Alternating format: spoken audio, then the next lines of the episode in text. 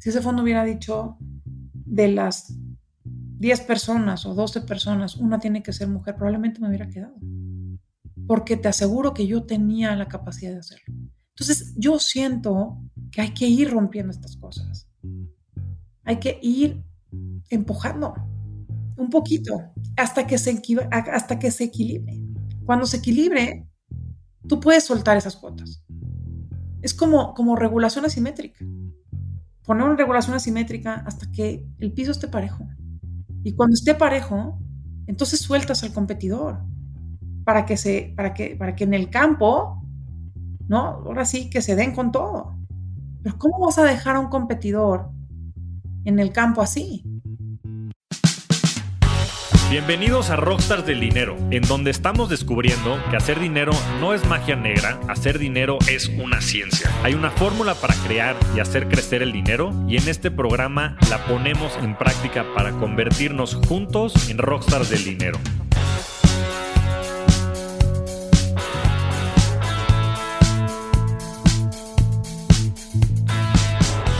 María Arisa es maestra en administración por la Universidad de Harvard en donde fue nominada al Dean's List of Academic Achievement Award.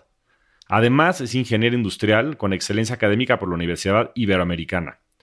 Actualmente es directora general de la Bolsa Institucional de Valores y de igual manera fue directora general en la MEXCAP. En esta gran conversación hablamos sobre su carrera profesional, inversiones públicas y privadas y sobre la incansable lucha que ha vivido por crear equidad tanto de género como de riqueza en el país. No pierdas tu tiempo, inviértelo en esta gran conversación con la rockstar del dinero, María Ariza. Querida María, ¿qué te apasiona? ¿Qué te mueve? ¿Qué te inspira? Ay, Javier, qué gusto. Primero quiero saludarte este, y agradecerte muchísimo este espacio. Y bueno, decirte que creo que lo que me inspira es eh, darme al 100% y vivir al 100%. Y, y con eso me refiero a ser la mejor versión de mí todos los días. Desde, desde hace muchos años, yo creo que tuve, tuve aprendizajes importantes en mi vida que me llevaron a entender que lo más relevante de esta vida es eh, vivirla con amor y aprovecharla en todos los sentidos. Y darnos, y darnos en amor.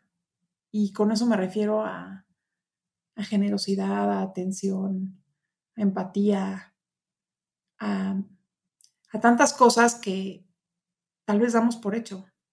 Y cuando hago yo a las cosas y cuando estoy o en mi casa o en mi trabajo o con mi familia, con mis amigos, en verdad te lo digo, estoy intentando ser lo mejor que puedo, mi mejor versión. La versión que más eh, se entrega, que más está presente, que más disfruta, que más ama y eso es lo que me mueve.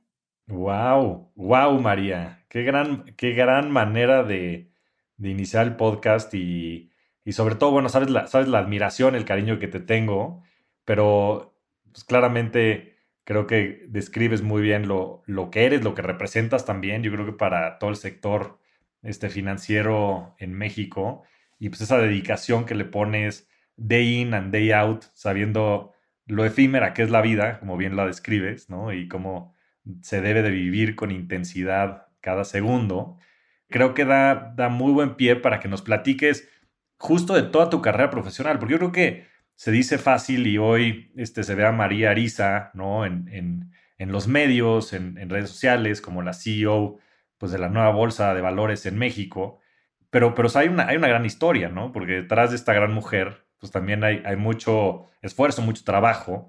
Y lo que me gustaría es que nos empezaras por platicar eso. Gracias, Javi. Digamos, básicamente soy eh, la María trabajadora desde muy temprana edad y fue yo creo que un poco parte del destino, ¿no? O sea, en definitiva, ser la grande de, de puras hermanas, pues yo creo que era un poco el reto de mi papá de, de darles ejemplo a mis hermanas conmigo eh, de, poner la vara, ¿no? Este, y, eso obviamente me costó trabajo, ¿no? Tengo, tengo que admitirlo, o sea, no es sencillo em, ver, ver, que alrededor, pues, este, todo es más sencillo y tú tienes que estar, este, pues trabajando y, haciéndole como puedas, ¿no? Este, en todos los sentidos para, para ser la mejor estudiante y aparte fueron muy exigentes conmigo en eso también. Pero la verdad es que eso llevó a, a darme una, pues una, una, visión de lo que es, de lo que es el trabajo y, y de lo que es em, el esfuerzo todos los días desde, desde muy chiquita. Y pues la verdad que trabajo desde los 16 y hasta el día de hoy eh, muy contenta, eh, echándole todas las ganas. Este, ha sido un camino pues retador, difícil, la verdad, sí. Ir, ir creciendo, ir dando pasos, digamos, en la escalera, también ¿no? requiere de ti mismo, pues, pues un sacrificio, o sea, personal y familiar. Y yo, pues, también decidí hacer una familia y ser madre e intentar hacer las dos cosas. Y no, hay, no había muchos ejemplos arriba de mí a los cuales que yo pudiera este, aspirar, ¿no? O sea, yo decir, oye, es que yo quiero hacer así porque voy detrás de esta mujer que me lleva 10, 15 años y ya vi cómo se ve y ya vi que así se puede y no había. Entonces, pues es un, fue un poco prueba-error. Importantísimo tener este, este balance que bien mencionas, María. Yo creo que pues para las demandas que existen en la, en la vida moderna y para lograr esta equidad de género, que creo que es un tema súper relevante, pues necesitamos encontrar este balance en el que los padres de familia nos involucremos, ¿no? En el desarrollo de nuestros hijos y demás, y que también este, las mujeres pues tengan este tiempo para desarrollarse, ¿no? ¿Qué, ¿Qué, pasó en todo ese camino? ¿Cómo se dio todo ese desarrollo? Este, ¿Qué estudiaste? ¿Cómo fuiste desarrollándote profesionalmente, María? Pues sí, Javi. Creo, a ver, creo que lo más importante de todo en, en esta, en esta historia, desde, esa, desde ese momento hasta hoy, ha sido eh, una preparación constante, profunda, muchísima tenacidad y, eh, mucha, y ponerle mucho corazón y mucha energía a todo. Digo, lo resumo rápidamente, pero, pero en realidad sí, o sea, fui una mujer que se tomó las cosas muy en serio desde, muy, desde, desde el principio. O sea, desde estudiar una carrera que, pues, en, ese momento 3% de mujeres tomaban, y hacerlo de veras con toda la conciencia y con toda la responsabilidad. Estudié ingeniería industrial en la Ibero, fui presidente de la carrera, trabajé en una fundación durante la carrera, además de mi trabajo en, digamos, formal en la, en, la, empresa. O sea, sí fui eh, haciendo pasos conscientes, porque yo quería tener un, digamos, un, camino eh, encaminado a terminar pudiendo liderar algo interesante y hacer algo relevante con mi carrera profesional. Entonces sí tomé las cosas muy, eh, muy en serio y sí me preparé mucho. Eh, me fui a maestría, me fui a Harvard. No he dejado de estudiar. O sea, hago cursos y diplomados al año. los que me digas, te puedo decir los que quieras. Me preparé para ser consejera en Estados Unidos. Trabajé en fondos de capital desde el, desde el nivel de analista hasta, pues, hasta ser directora de MESCAP. Pero paso a paso, o sea, no me salté un solo, un, solo escalón. Me costó muchísimo. Y al, y al mismo tiempo, pues tenía que ir haciendo mis decisiones personales y definir en qué momento me casaba y en qué momento tenía hijos, en qué momento me iba a maestría y en qué momento hacía todo lo otro que, que, me, que me costaba mucho trabajo. Pero creo que eso, eso es, digamos, o sea, si yo tuviera que, que decirte o decirles eh, a las mujeres esto, es pues, there's no free lunch, ¿no? O sea, sí hay que echarle muchas, muchas ganas, eh, pero, pero es lo normal. O sea, eh, es lo que se necesita para que cuando llegues a, a, un, a, un, a un espacio de toma de decisiones, estés preparada para hacerlo y hayas tenido los momentos de dificultad en donde te costó trabajo hablar en público, en donde te, te, tocó difícil exponer o, o, donde te sentiste distinta o, tomada menos en cuenta, en donde tuviste que alzar la voz, en donde tuviste que exponer que, técnicamente eres pues capaz de, tomar esa decisión también. Y, y pues todo eso es un camino de paso a paso. Y eso es lo que te lleva pues al final a, eh, ir pudiendo subir en, tu carrera. Entonces, em, hoy tengo la enorme suerte, Javi, la verdad, de haber tomado decisiones también en ese sentido, también en, este, en relación a, las oportunidades laborales que se me han presentado, con o sea, en, el momento y en el, y en el, en el espacio de, de, tiempo adecuado, ¿no? Creo que eh, pude haber dicho que no, porque yo claro que tuve mucho, muchísimo miedo, no nada más en Viva, sino en, también en AMESCAP. Representaba salirme tal vez de una, de una pues, protección de un fondo en donde la gente me conocía, pero yo estaba, digamos, de cierta forma cuidada, en donde pues, no mucha gente se mete contigo, si es así, pues, ponerlo por ponerlo con palabras, a un lugar en donde ya estás mucho más expuesto, en donde la gente puede comentar sobre lo que haces o no haces, o dejaste de hacer, o si lo hiciste bien, o si lo hiciste por la derecha o la izquierda, si te si dijiste o no dijiste, si te vestiste o no te vestiste, o sea, hasta en eso se fijan conmigo, eh, si la foto, si no la foto, o sea, son cosas que, que tal vez para un hombre pues no son, no son, ni siquiera son tema. Y nosotros hasta en eso nos tenemos que fijar. Y después, obviamente, en viva, que no nada más significaba ya ponerme en esa exposición, pero además en una exposición en donde además me iba yo a enfrentar a un a un status quo, a un monopolio, a, un sistema financiero consolidado, eh, cerrado y, muy difícil. Y la verdad es que, o sea, tengo esa suerte, tengo la enorme suerte de estar ahí en ese momento, eh, en este momento de mi vida, ¿no? De estar, de estar intentando hacer lo mejor que puedo de mí de nuevo, pero por supuesto entendiendo la enormísima responsabilidad que tengo con cada decisión que tomo y con cada paso que damos y con cada junta que tenemos en equipo. Ahora, yo no, yo no sé lo que es luchar contra el status quo siendo hombre. Entonces, yo te lo digo desde, desde mi visión de mujer, es complicado, muy complicado. Porque para mí el status quo también representa el hecho de que ellos estén acostumbrados a escuchar a un hombre y a a sentarse a comer con un hombre, o sea, hasta en eso. O sea, el hecho de que yo esté sentada en un restaurante comiendo con alguien, hasta eso es raro para ellos y a la vista de muchos. Y es difícil para mí, porque yo estoy trabajando. O sea, yo genuinamente estoy haciendo lo mejor que puedo, pero muchos no lo ven así. Y entonces, para muchos, pues es muy sencillo, voy a ir a comer con, este, con esta persona, con este banquero, con este tal, y voy a resolver aquí, en corto, esta problemática, porque es la forma como nosotros nos, ¿no? lo hacemos. Aquí, o sea, no sé si en el mundo, pero en México mucho, o sea, mucho funciona así y, seguramente en muchos lados también. Y, y, yo me encuentro con esa problemática, ¿no? Y es real.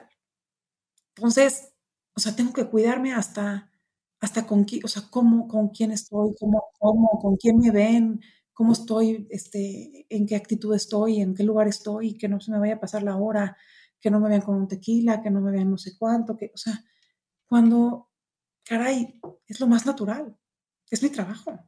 Entonces, yo no sé lo que es pelear contra el status quo desde hombre. Lo que sí te puedo decir es que me ha tocado duro, bien duro. Claro.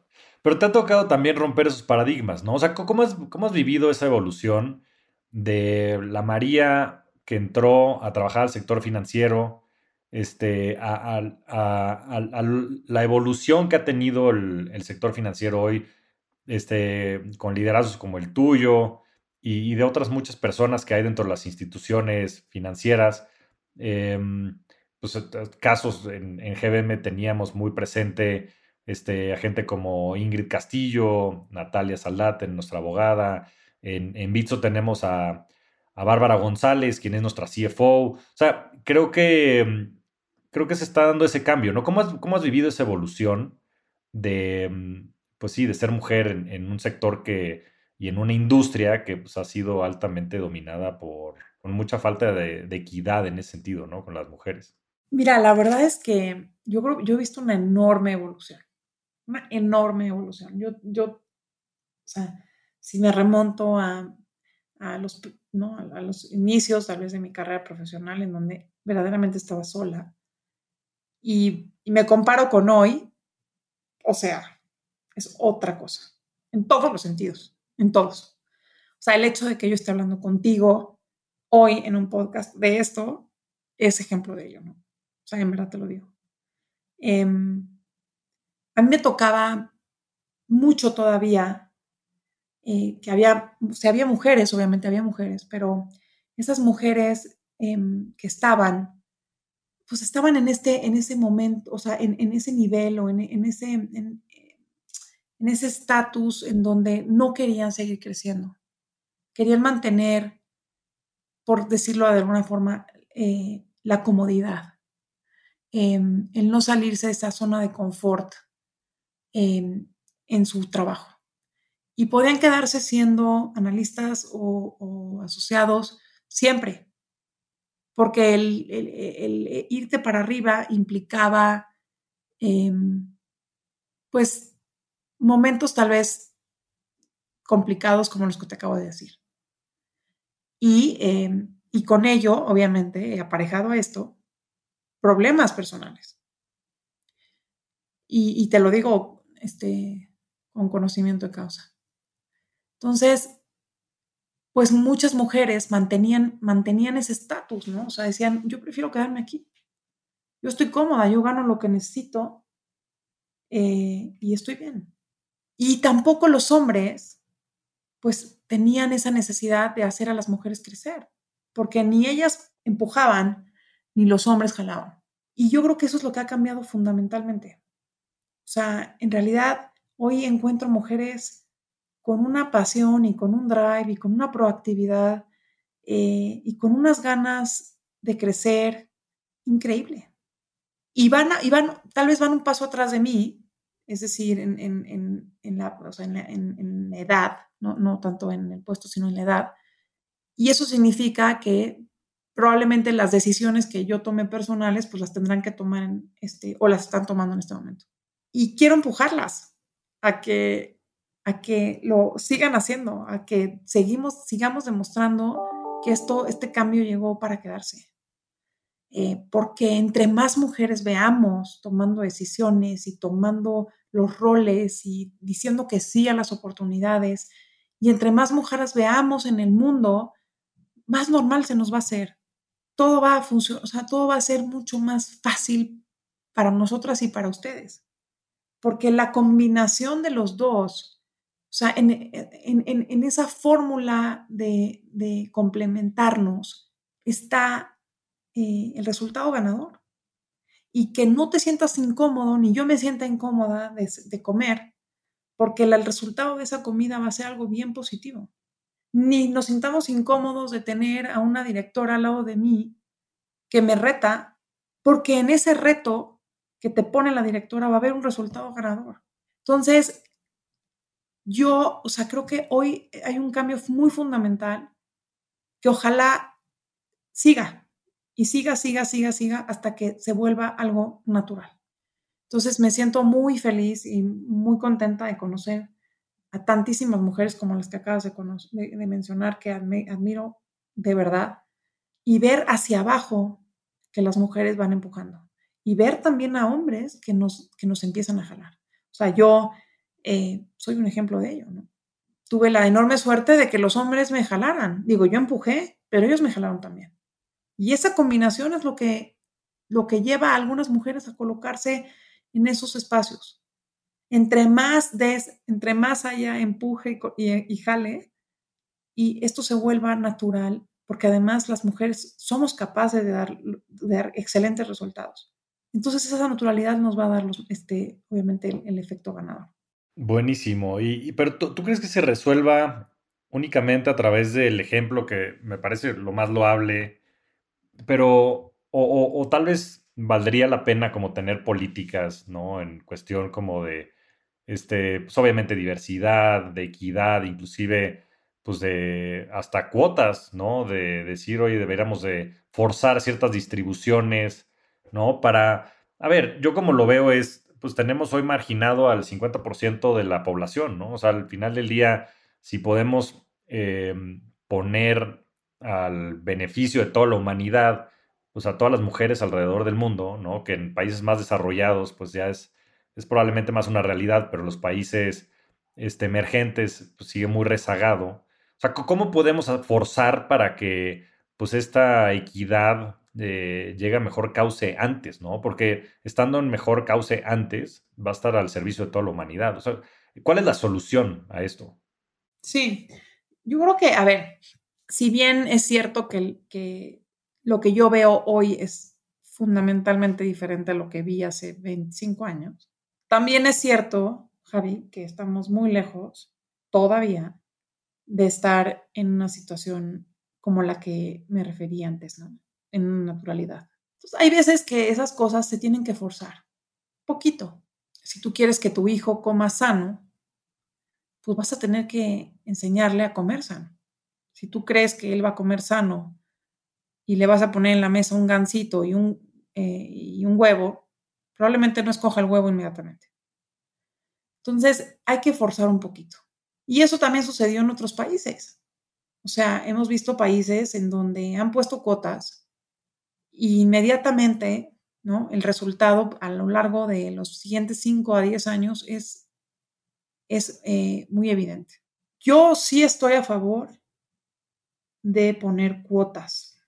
No, no en todo, porque en definitiva, para mí sí es importante que el, digamos, el espacio lo ocupe el talento, pero sí creo que buscando proactivamente talento de género, de género femenino, que es, digamos, lo que, algo me refiero en este momento, lo puedes encontrar.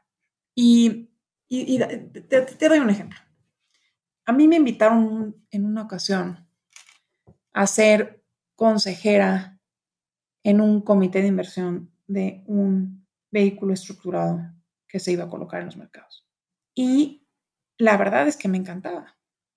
O sea, yo, tú sabes de dónde vengo, hice capital privado muchos años, me encanta el capital privado, es algo que eh, que creo que, soy, que tengo, que tengo capacidades y que, podría haber desempeñado un buen papel. Pero déjame te digo que no me quedé con el, con el, con el lugar, porque en una conversación de los socios de, de, este vehículo, eh, pues hubieron cuatro o cinco voces en relación a que como yo era mujer y tenían que viajar en ciertas ocasiones en el comité para revisar los proyectos de inversión, porque este era un SERPI, pues que, pues que no, que ellos no podían viajar con una mujer y que cómo iban a, decirle entonces a sus esposas. No, es que te lo juro, ¿eh? Esto es en serio, o sea, no te estoy diciendo mentiras. Y te lo digo porque me lo dijo una persona que estaba sentada ahí. Entonces, yo obviamente en ese momento no supe cuál era el motivo de por qué no me había quedado, se quedó un hombre, y yo dije, ching, caray, o sea, qué coraje porque según yo, yo llenaba el perfil. Me entrevistaron varios, o sea, y al final no me quedé. Y después de algunos meses me enteré cuál había sido la conversación. Y la conversación no se había, o sea, no se había ido en relación a mi talento, ni a mis capacidades, ni a lo que yo le podía traer al negocio, sino, sino una cuestión de que cómo ellos iban a poder viajar conmigo y qué le iban a decir a sus familias. Y yo me pregunto, bueno, y yo no tengo familia. Entonces, en todo caso, yo también, ¿qué? O sea, es impresionante. Si ese fondo hubiera tenido una cuota, si ese fondo hubiera dicho de las 10 personas o 12 personas, una tiene que ser mujer, probablemente me hubiera quedado. Porque te aseguro que yo tenía la capacidad de hacerlo. Entonces, yo siento que hay que ir rompiendo estas cosas. Hay que ir empujando un poquito hasta que se, hasta que se equilibre. Cuando se equilibre, tú puedes soltar esas cuotas. Es como, como regulación asimétrica. Poner una regulación asimétrica hasta que el piso esté parejo. Y cuando esté parejo, entonces sueltas al competidor para que, se, para que, para que en el campo, ¿no? Ahora sí, que se den con todo. Pero ¿cómo vas a dejar a un competidor en el campo así?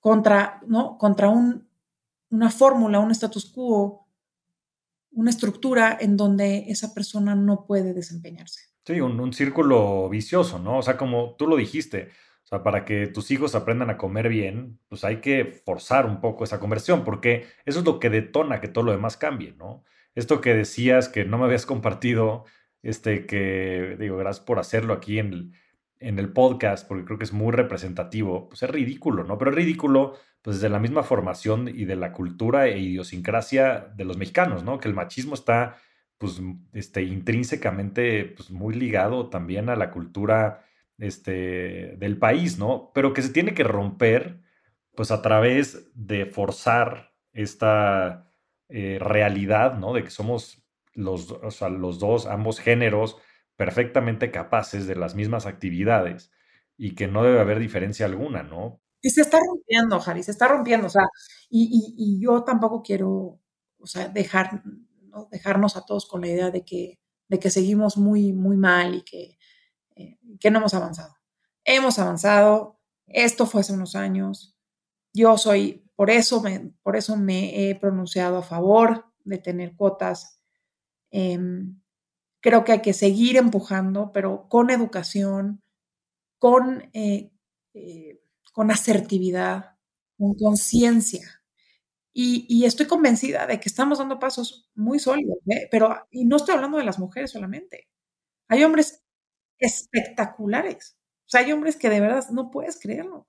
Son más feministas que una, que una mujer. O sea, entonces, creo que, creo que estamos dando pasos, increíblemente. O sea, solamente creo que todavía nos falta un poquito. Y, si me preguntas cómo acortamos el tiempo, y creo que fue, creo que fue tu pregunta, cómo la acortamos para hacer esto, pues, digamos, eh, más, más rápido y que tenga resultados eh, más contundentes, me parece que es un poquito el, el forzar. Forzar, empujar, tanto en la parte política pública como en la educación. Y, hasta, en, en, casa, ¿no? O sea, yo creo que también depende mucho de las siguientes generaciones, ¿no? Y, al igual eh, hemos platicado en, capítulos pasados, por ejemplo, lo importante, y ahorita quiero saltar ese tema, que son estos nuevos unicornios, ¿no?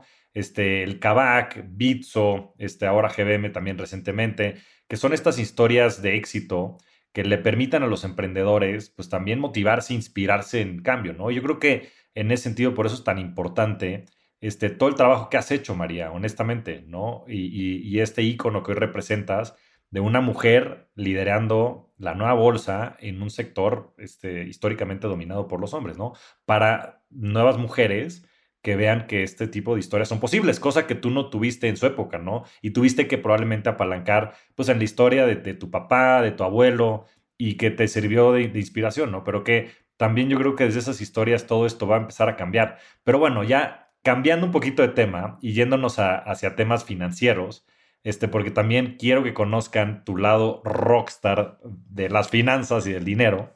Este, ¿cuál, cuál ha sido tu mayor reto en, el, en, el, ámbito profesional? Porque has sido directora de la MEXCAP, ¿no? que es la Asociación de Capital Privado en México, este, que es fundamental para el desarrollo pues, de los emprendedores y de todo el financiamiento este, y del capital que fluye hacia los emprendedores y hacia los empresarios mexicanos. Y ahora en Viva, y eso se dice fácil ahora que la gente te ve en los medios, te ve exitosa, ¿no? Y te ve este, elocuente, pero, pero ¿cuál ha sido tu mayor reto, María, profesional? ¿Sabes qué, Javi? Yo creo que he tenido varios retos en, en muchas etapas, muy, muy duros. Pero creo que si me, si me tengo que concentrar, digamos, en el, en el mensaje, más allá de contarte específicamente algo particular, creo que el mensaje es, nos tenemos que preparar para fracasar. O sea, tenemos que, que vivir pensando eh, que el fracaso es parte del, del éxito. Yo soy emprendedora. Em, antes, durante y después de todos los eh, trabajos formales que he tenido, digamos, eh, eh, tanto en, en MSCAP, en fondos, en, Viva y demás, tengo emprendimientos en lo personal. Y, y, tengo que decirte que, o sea, y estos son números, datos duros, ¿no? O sea, 2% de los proyectos alrededor de, este, de los fondos, de todo lo que vemos, solamente 2% terminan siendo fondeados. Y, y, eso, ¿no? O sea, significa que aunque tú vayas y piches cientos de veces, vas a ser bateado cientos de veces. Y entonces uno puede pensar, oye, pues es que soy una fracasada, o sea, yo esto, no, o sea, no, no, no, puedo levantar dinero, no puedo hacer nada, estoy este, destinada a, a no levantar el, el, el, vuelo, ¿no? Y, y, yo te cuento mi historia, o sea, a mí me pasó en lo personal, o sea, hice 100 pitches para levantar un pequeño fondo de capital privado que, que, fue parte de mi, de mi carrera profesional. Y me tocó justo en el momento de la crisis del 2008, cuando yo terminaba mi maestría y me asocié con dos socios. Y teníamos prácticamente pues todo hecho ya. O sea, los tres teníamos experiencia en capital privado, cosa que en ese momento había eh, relativamente poca. Teníamos, a las, em, teníamos un pipeline espectacular. Eh, habíamos hecho un esfuerzo enorme de entender las oportunidades, el mercado, apalancar lo que traíamos. Traíamos absolutamente todo armado. Y teníamos pues toda una concepción de lo que iba a ser nuestro fondo, que iba a ser un fondo relativamente pequeño. Y empezamos a hacer pues todo el proceso de levantamiento. Obviamente yo sé que levantar un fondo y lo sé porque lo vivo a, día con día de todos los fondos que, con los que tuve además relación directa en la Mexcap. Levantar un fondo es muy complicado. Pero ahora imagínate levantar un fondo en el 2008. Muy, muy complicado. O sea, fue una cosa terrible. Y estuvimos prácticamente un año y medio yendo a ver a el número que quieras de personas a pichar levantar un fondo es un emprendimiento. O sea, es importante entenderlo. O sea, eres fondo, pero eres un emprendedor. Y vas a, vas a invertir en otros emprendedores, pero tú también eres un emprendedor. Claro, y vas y te vendes, ¿no? Y levantas capital como si fueras un emprendedor. Tal cual, tal cual. ¿Y qué crees? O sea, a la, a la mitad, después de año y medio, nos dimos cuenta que íbamos menos de la mitad de lo que queríamos levantar, lo cual no nos daban los economics necesarios para poder tener un fondo para estar los socios. Y yo tenía la suerte, Javi, de, tener una, en ese momento mi, esposo, que con, o sea, que, con el cual pues podía compartir el tema de los gastos. Pero mis socios no tenían esa suerte y ellos tenían hijos además. Entonces, imagínate la desesperación como socios de decir, es que no estamos avanzando y yo tengo un compromiso familiar, mis hijos, la escuela, mi esposa, los gastos, mi casa, y, sigo en la crisis, ¿no? Terminamos abandonando la idea, ellos terminaron moviéndose a diferentes oportunidades. Y yo tuve que pivotear esta oportunidad. Y pues ahora sí que encontrarle el cómo sí. Y terminé haciendo una oficina eh, como un club de inversionistas. Y entonces, eh, de, las, de las empresas a las que ya habíamos ido a ver, pues fuimos invirtiendo en, uno, en una a una y encontrando inversionistas para ellos y haciendo un, o sea, una, pues una estructura mucho más flexible, distinta a la que habíamos terminado trabajando un año y medio y a la que yo pues tuve que eh, amoldarme. Y mi pregunta es si fracasé. Y, y regreso a la historia que, con la que empecé. Hay que vivir pegados a la, a, la palabra fracaso como parte del éxito. Porque si me preguntas fracasé, te diré, pues sí y no. Porque sí tuve, o sea, sí fracasé del plan original, si lo ves así. O sea, no me salió lo que pensé. Me tardé mucho tiempo en, en hacer este pivote, pero es natural. Pero tuve esa visión de poder pivotear esta idea, de poder ser flexible, de poder terminar con algo que fue bueno. Y pude, pude levantar dinero para las empresas, pude lograr captar recursos para estas empresas, pude volverme socio capitalista de estas empresas, pude eh, hacerlas crecer, pude vender empresas, pude, o sea, invertir y salir y hacer una historia de capital privado distinta. Y hacerme mi propia experiencia, mi propio track record de una forma distinta. Entonces, si me preguntas, al final también fue parte del éxito.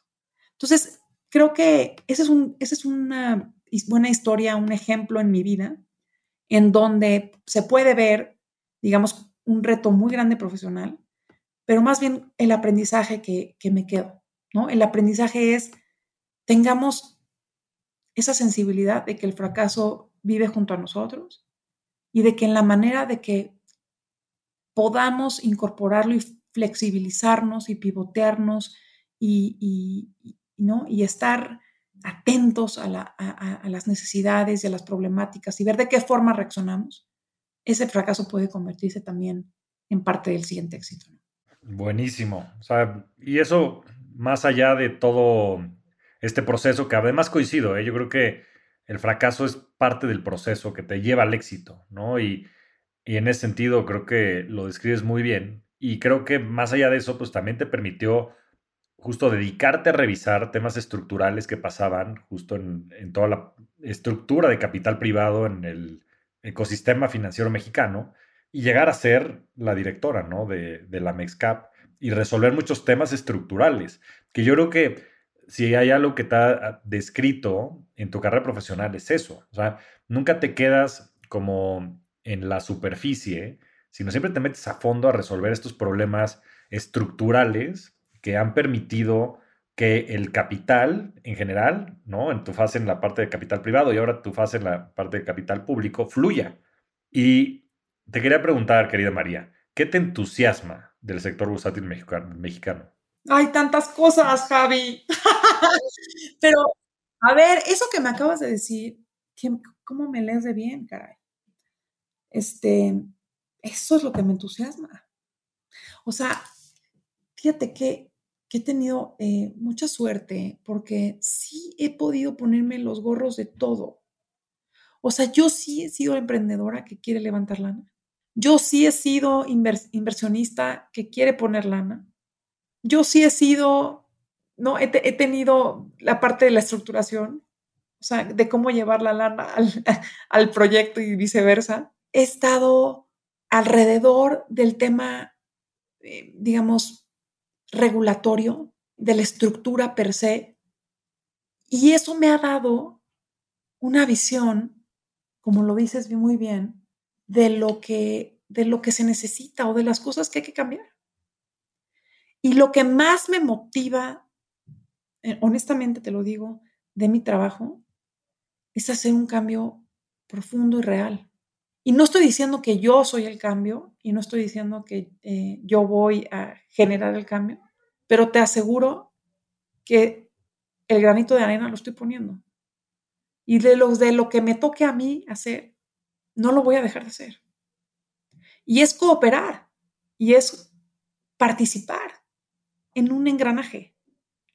Yo lo viví en la Mixcap porque literalmente lo que, lo que hicimos ahí fue sentarnos en una mesa y encontrar entre todos qué faltaba y qué, qué tenemos que mejorar y hacerlo en conjunto. Y me tocó liderar eso.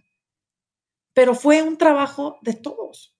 O sea, con un compromiso enorme por resolver las problemáticas. Y eso me lleva hoy a Viva, en donde mi visión, o sea, por supuesto, es, es, eh, obviamente lograr que Viva eh, sea una, una empresa eh, de talla mundial como la que está destinada a ser, pero más allá de eso es cómo Viva participa de un mercado de talla mundial como el que está destinado a ser. O sea, más allá de Viva. Es un, es, una, es un deseo genuino de tener un mercado verdaderamente dinámico y, y que realmente resuelva el problema de cómo se, se va alocando el capital a las causas, a lo que, a lo que realmente necesita ese financiamiento y ese crecimiento. Entonces, hay miles de cosas adentro hoy en las estructuras que sigue, sigue siendo, eh, sigue estando como una oportunidad. No está resuelto. Miles de cosas. En la oferta, en la demanda, en la estructura, en, la infraestructura inclusive, eh, en la inclusión, en, en tantísimas cosas que tú y yo hemos platicado. Que está el potencial, ¿no? Y que es cosa de construir esos puentes, esa cohesión, esa colaboración de la cual siempre hemos platicado, ¿no? Y ver por el bien común, ¿no? Y no nada más a veces por los bienes particulares. 100%. Es que te tengo noticias, o sea, quien siga pensando que su este, parcela es del tamaño de su ranchito, pues estamos perdidos. Es que, es que no. O sea, es que, es que, es que seguir pensando así es perdedor. No podemos seguir pensando en nosotros mismos y en lo que nos toca. O sea, necesitamos pensar en todo en unir fuerzas, en cómo entre todos construimos algo mejor. Claro, porque además no es un juego suma cero, ¿no? Aquí uno, uno más uno son tres. Y, y, bueno, pues creo que está demostrado también mucho lo que este, se hizo, por ejemplo, entre Viva y GBM, ¿no? Y toda esta parte de democratización de las inversiones, que este, pues fue un trabajo en equipo, o sea, sin duda, sin el, sin el empuje de Viva, ¿no? Y de todo lo que has desarrollado tú este, a través de todo tu gran equipo de trabajo, este, pues tampoco se hubieran podido lograr muchas cosas, ¿no? Es, es, un esfuerzo en, conjunto. A ver, una pregunta puntual, porque creo que a toda la audiencia le va a interesar.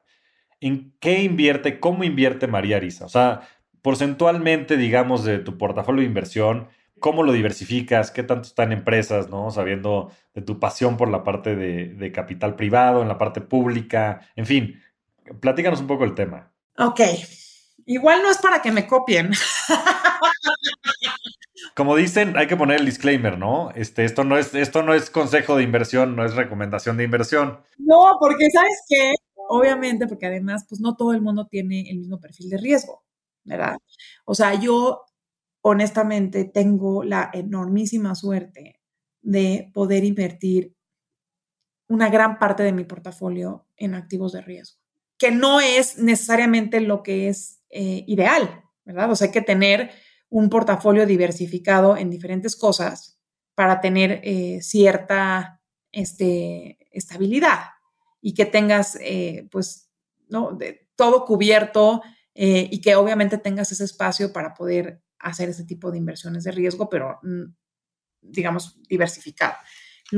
yo, yo estoy un poco más, pues ahora sí que expuesta a activos de riesgo porque así me lo permite, eh, digamos, hoy mi posición. Este, estoy haciendo eh, pues apuestas. Hago, tengo una importante parte de mi portafolio en renta variable, eh, nacional e internacional. En la renta variable sí intento hacer, ¿no? escoger, digamos, ETFs interesantes en, diferentes industrias que me interesan, o sea, digo, que a mí me interesan, o sea, en sectores que a mí me interesan. Pero digamos que al final el ETF, pues es una, es una fórmula de diversificación que, que es, eh, bastante, es bastante buena.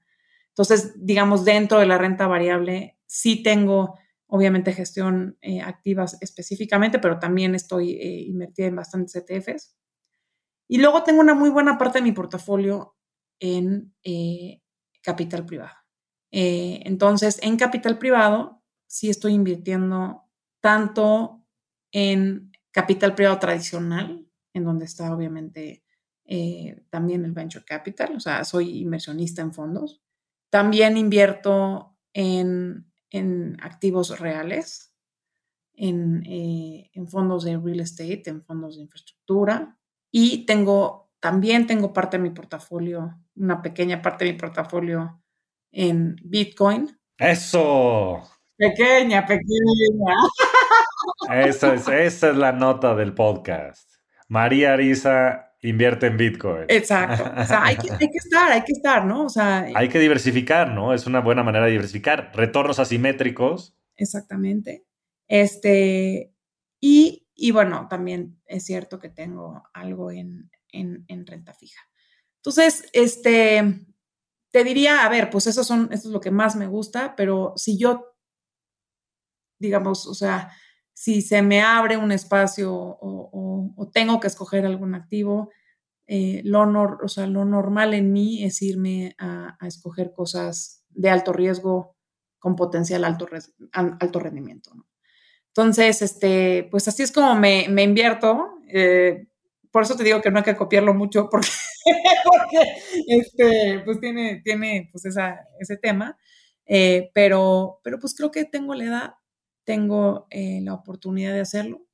Y digo, me, me asesoro, o sea, lo hago también, digamos, yo me meto mucho, pero también me voy asesorando de profesionales en, en, en casi todo. Como te comenté, en capital privado soy inversionista en fondos. También invierto a través de fondos de fondos, por ejemplo, asesorada. Entonces ahí voy, o sea, es, un, es una fórmula en la que pues vas escogiendo y poniendo tus canicas en las cosas en las que, en las que crees, ¿no?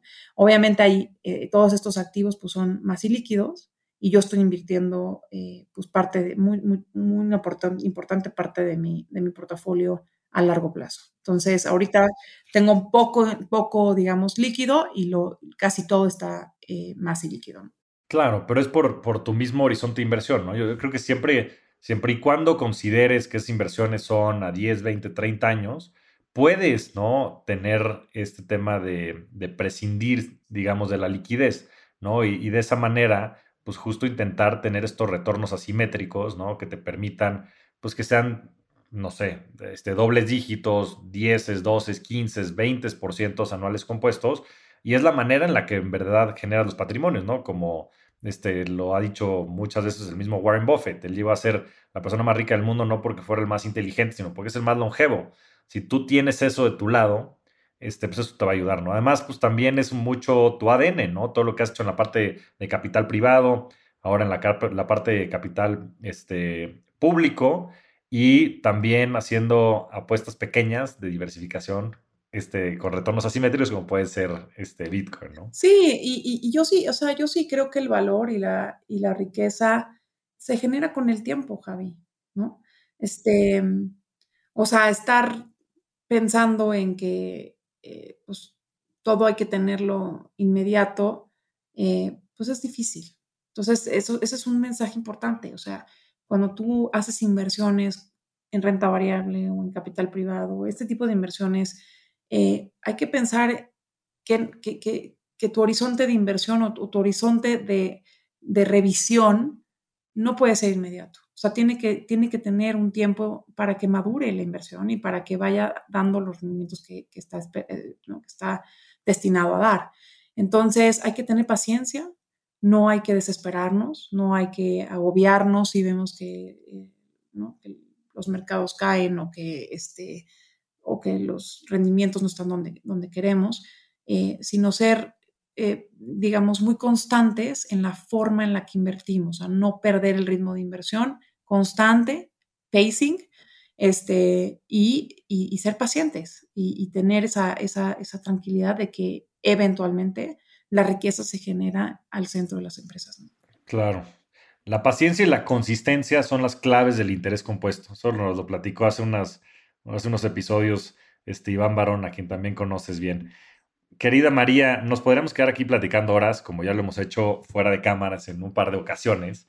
Este, te agradezco en serio muchísimo el estar en, en este programa, pero no me quiero ir sin antes hacerte la pregunta que le hacemos a todos, que es, ¿cuál ha sido tu mejor inversión? ¿no? Y esto puede ser en el más amplio sentido de la palabra.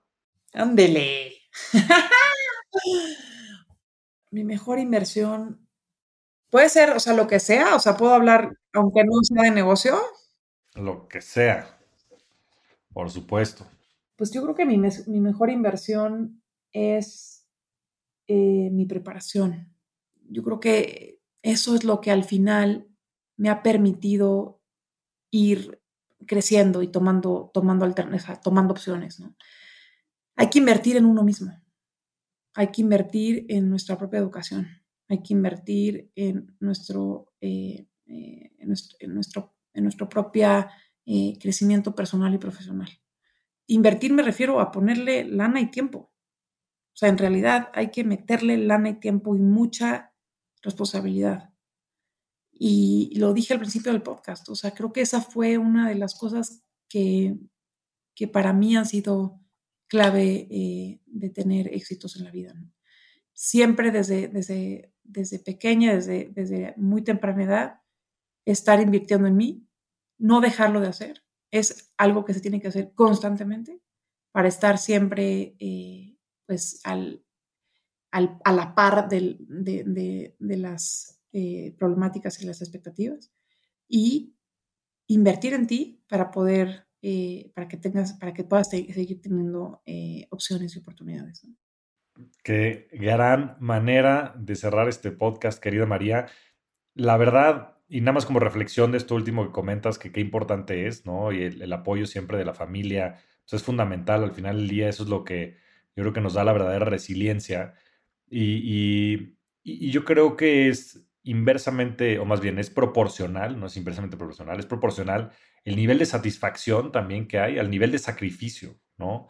No nada más en lo personal, sino también en tu círculo familiar y tu círculo social. Entonces estoy seguro que tu esposo, que tus hijas, que la gente a tu alrededor, tus colaboradores, colegas, hermanos, padres, se sienten muy, muy orgullosos de todo lo que has logrado. Querida María, eres una rockstar del dinero. Sigue, por favor, siendo un ejemplo, ¿no? Tanto en el sector financiero, en, en, crear estas estructuras, en crear estos ecosistemas, estos puentes entre los distintos actores en el sector financiero. Sigue siendo un ejemplo en, en esta lucha por la equidad de género, ¿no? Para la gente actual en el sector financiero y para toda esta nueva generación, como tus hijas, como las mías y como muchas otras, que seguramente van a agradecer el tener iconos como tú mientras crezcan, ¿no? En esta inspiración. y como tú, y como tú, o sea, hay que seguir haciendo cosas padrísimas porque además creo que tenemos eh, tantas cosas que hacer juntos, o sea, tenemos un, espíritus que se, que se machean muy bien, así que hay que seguirle. Sin lugar a dudas, mi querida María. Te agradezco muchísimo, en serio, el, haber participado en este programa. Sabes el cariño y admiración que te tengo y, y te mando un fuerte abrazo, María. Igualmente. Gracias por todo. Las finanzas y las inversiones no son un arte, no son magia negra, son una serie de prácticas que cualquier persona que se lo proponga puede dominar, porque el dinero es una precondición para el desarrollo de cualquier persona. Para ser la mejor versión de ti y para poder cumplir tu máximo potencial, hay que saber dominar el juego del dinero y en este programa te vamos a enseñar la fórmula. Muchas gracias a todos. Nos vemos semana a semana en este espacio para convertirnos juntos en rockstars del dinero. Yo soy Javier Martínez Morodo. Búscame en redes sociales como arroba Javier Morodo. Y suscríbete a Rockstars del Dinero en Spotify, Apple Podcast, donde sea que escuches tus programas. Agradecimientos especiales a todo el equipo de producción. Rockstars del Dinero es una producción de Sonoro.